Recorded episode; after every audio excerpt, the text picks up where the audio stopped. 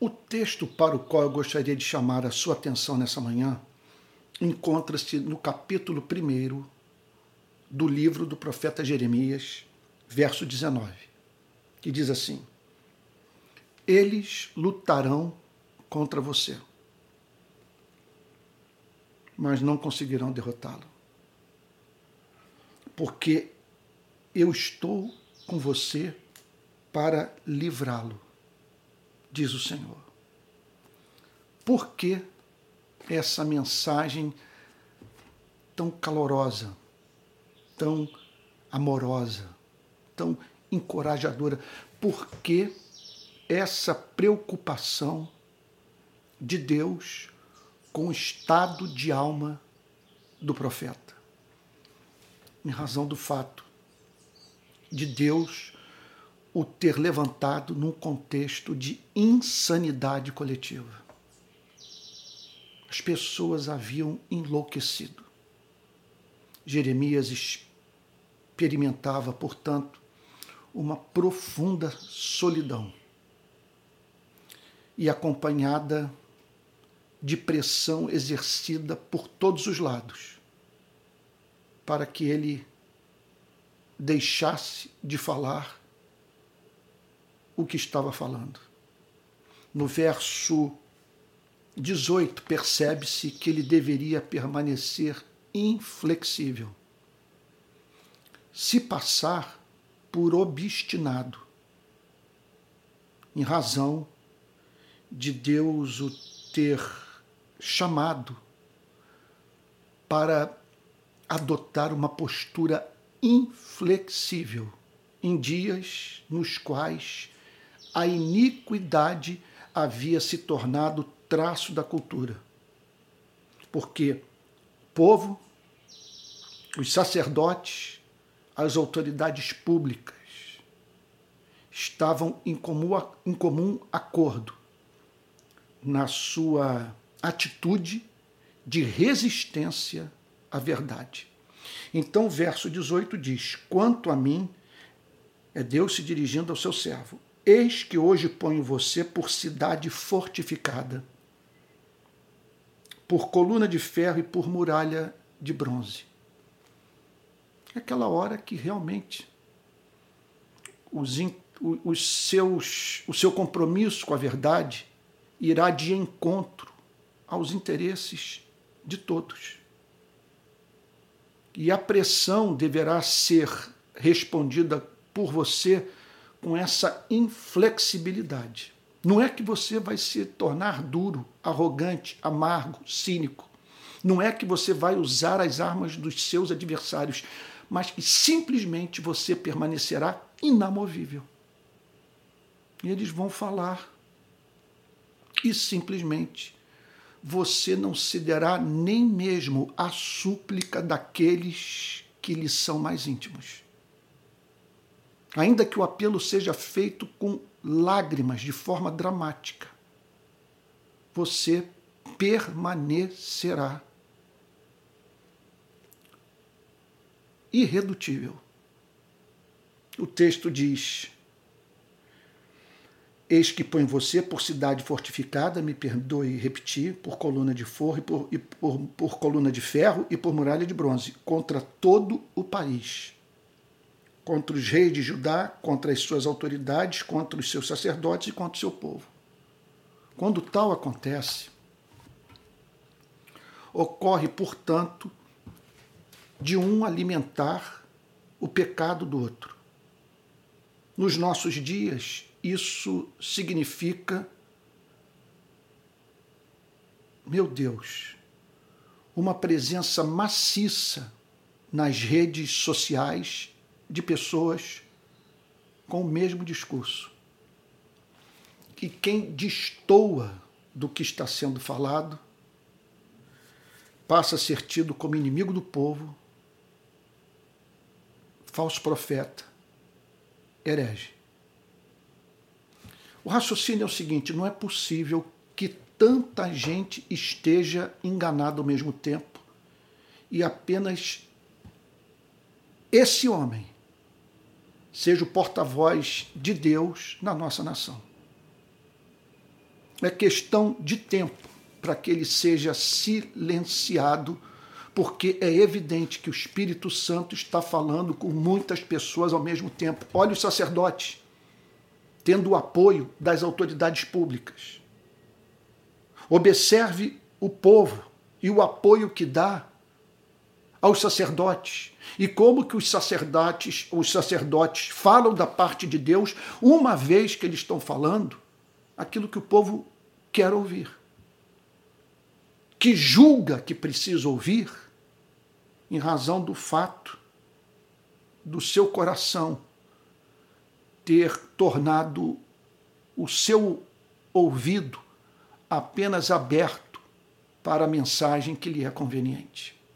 Então, é, essa inflexibilidade tem um preço a ser pago. O texto diz no verso 19, que é o texto de hoje: Eles lutarão contra você. Vão desejar a sua morte, vão trabalhar duro para minar a sua reputação.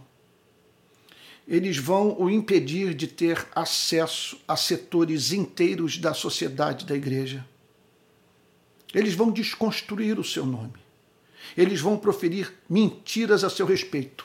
Até porque, se as pessoas vierem a crer no que os sacerdotes e as autoridades públicas estão ensinando, esses homens simplesmente perderão espaço na igreja e na sociedade. Não vão ganhar mais eleição. Vão empobrecer. Serão expostos à execração pública. Por isso, essa mensagem carinhosa da parte de Deus ao seu servo Jeremias. Por isso, a ternura. Por isso, a esse zelo, esse interesse pela preservação é, da saúde mental espiritual do profeta Jeremias, uma vez que a pressão haveria de ser grande. E aí, então, dentro desse contexto, essas palavras extraordinárias. Eles lutarão contra você, mas não conseguirão derrotá-lo, porque eu estou com você para livrá-lo, diz o Senhor. Então, há promessas para essas vozes solitárias. Eu gostaria de destacar três à luz desse texto. Número um. Olha, a primeira promessa é a seguinte: eles lutarão contra você. Veja, Deus não vai lutar contra você. O problema é esse, que às vezes nós falamos tanto sobre o inimigo, sobre, o adversário, que perdemos de vista o fato de quem é o amigo, de quem está do nosso, do, ao nosso lado. Sabe? Se Deus é por nós, quem será contra nós? Mortais lutarão contra você e contra mim. O que não pode é Deus fazer oposição ao nosso ministério. Eles lutarão contra você. Ele não está dizendo eu lutarei contra você. O que, portanto, o que Jeremias ouviu da parte de Deus foi a seguinte declaração: o cosmos estará ao seu lado. Mobilizarei meus anjos. Sabe? E me colocarei ao seu lado para esses que fazem oposição ao seu ministério não prevaleçam. Essa é a primeira promessa. A segunda promessa a derrota está fora de cogitação. Olha o que, que o texto diz. Eles lutarão contra você, mas não conseguirão derrotá-lo. Então, e veja só, por que não, conseguir, não conseguirão derrotá-lo? Primeiro lugar, porque estar na batalha já é vitória. Só o fato de você estar sendo perseguido por essa canalha já é um sinal extraordinário de vida. Está lembrado lá do Senhor Jesus no Sermão da Montanha? Assim perseguiram os profetas que viveram antes de vós. Por isso, regozijai-vos e exultai-vos. Então, esta batalha, veja só, estar na batalha já é, é, é, já é vitória. Primeiro ponto. Vamos pensar no sentido de eles, eles, eles lutarão contra você, mas não conseguirão derrotá-lo. Qual é o sentido de não conseguirão derrotá-lo? Em primeiro lugar, o fato de você estar na batalha defendendo com independência a verdade já é uma vitória. É uma vitória. Porque olha só, você olhou para a opinião pública, você olhou para a vontade da maioria, você olhou para tudo aquilo e disse o seguinte: vou perder muito. Vamos pensar nos dias de hoje. Você ouviu aquele, aquele curso sobre como arrebentar nas redes sociais. E um dos princípios é você se preocupar com o seu público-alvo, falar aquilo que as pessoas querem ouvir. Então você então você toma, você, quer dizer, você tomou uma decisão que não lhe é vantajosa, mas é justamente por isso que que meu Deus, eu diria que esse é um sinal quando você está inquieto. Veja só, o que, que eu estou querendo dizer? Que os pensamentos estão vindo aos borbotões. O que, que eu estou querendo dizer? Quando a pressão é tamanha, você para num momento ou outro para pensar, mas será que eu estou no, no, no, caminho certo? É tanta gente, tanta gente que eu considerava boa falando a mesma coisa. Será que eu estou realmente combatendo o bom combate? Bom, um bom sinal é o seguinte: quando você fez a escolha por aquilo que não lhe é conveniente, que representa perda de espaço, perda de dinheiro, perda de fama, olha, esse é um sinal indicativo que você escolheu a verdade, a causa do amor, a causa do evangelho. Uma vez que, se não fosse a paixão por esses valores, você jamais se insurgiria contra tanta gente e perderia tanto, sofreria tamanhas perdas. Agora vamos lá, pensando no sentido dessa palavra, né, derrota. Eles não vão derrotá-lo, porque o ministério vai ser cumprido. Não há mínima dúvida quanto a isso. Sentido de eles não conseguirão derrotá-lo não é que você não vai sofrer abalos. Não é que não haverá perseguição, não é que eles não vão se levantar contra você mas é que o propósito de Deus para a sua vida vai ser cumprido. Sabe aquela história, o que, é do, o que é do homem, o bicho não come.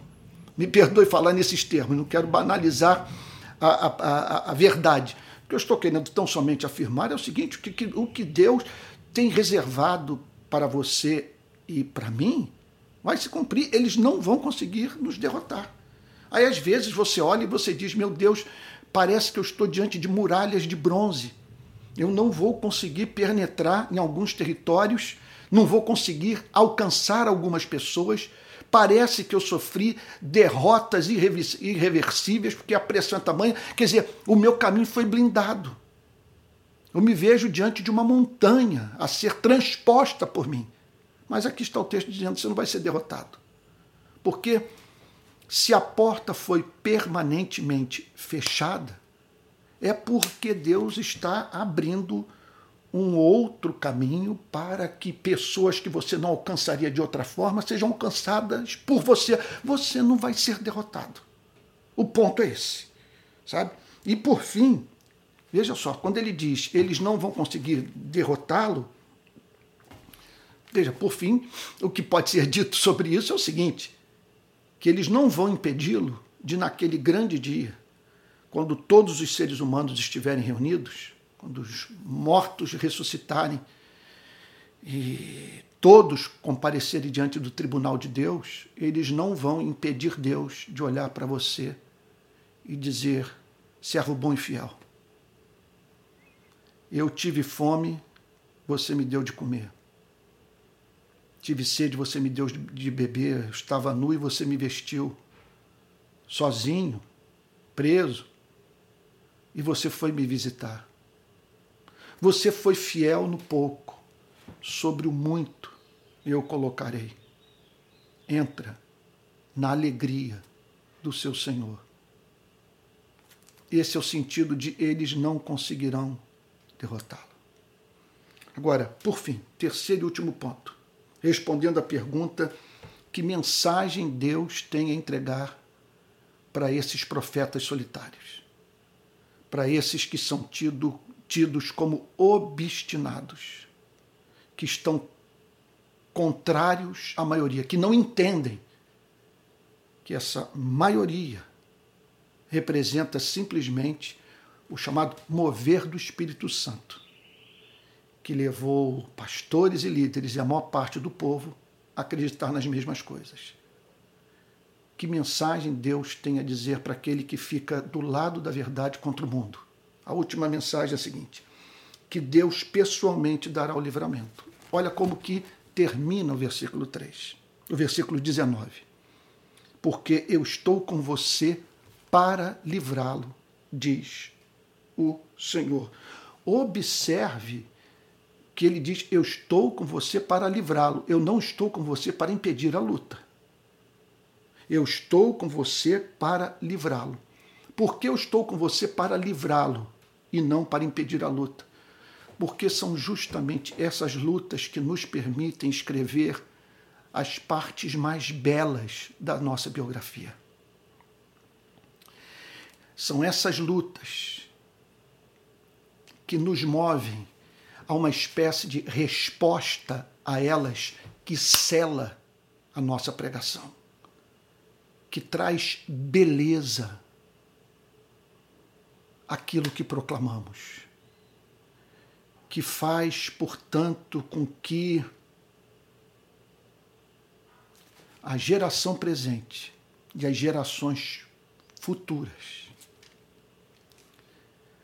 é, desenvolvam um apreço pela nossa vida, pelo simples fato de termos resistido, não termos abandonado o campo de batalha, por termos ficado do lado da verdade e das demandas do amor, ainda quando tudo isso nos foi custoso. Conclusão: permaneçamos firmes no nosso posto, apesar de toda a pressão porque Deus está a dizer para você e para mim: eles lutarão contra você, mas não conseguirão derrotá-lo, porque eu estou com você para livrá-lo, diz o Senhor. Vamos orar? Pai Santo, encoraje os teus profetas, Senhor, aqueles que perderam tudo ou quase tudo nos últimos anos, Senhor, que foram escarnecidos, traídos, Senhor sofreram perdas financeiras, viram sua família ser atingida, Deus amado. Que essa passagem os faça hoje a saírem da tenda e olharem as estrelas, Senhor. Contemplarem o que o Senhor reservou para a vida dos seus servos fiéis. É o que nós te pedimos, Senhor em nome de Jesus. Amém.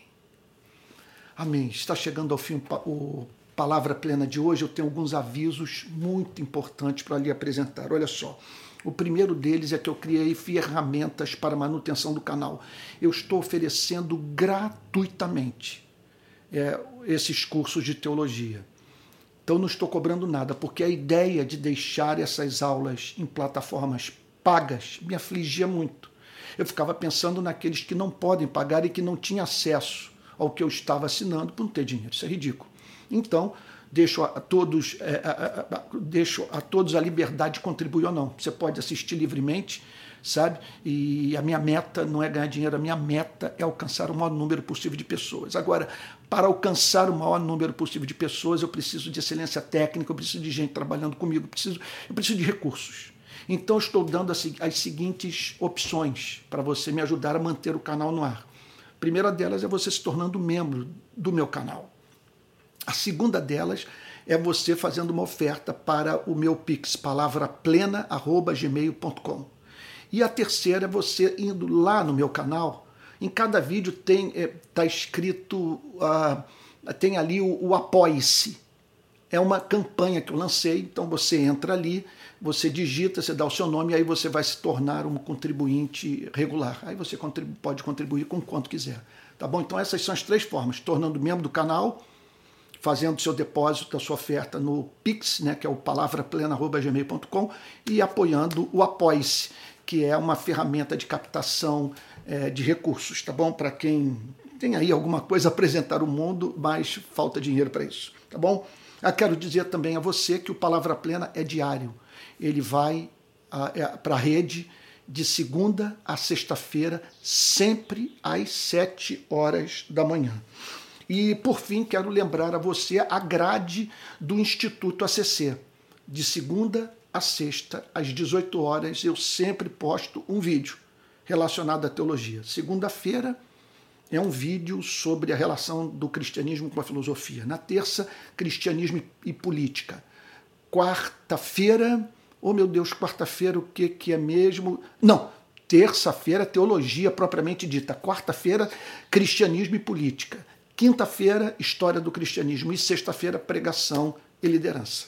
É isso aí, tá bom? Olha, quero me despedir e me ver o coração, desejo fazer a seguinte exortação não deixe de orar, não deixe de ler a Bíblia, não deixe de congregar, tá bom? De estar na companhia dos seus irmãos, seja num templo, seja numa casa, sabe? Seja num lugar qualquer, mas não abra mão de estar com a igreja de Cristo, tá bom? Fique com Jesus, tá? Uma boa segunda-feira e até amanhã às sete horas da manhã para mais um Palavra Plena.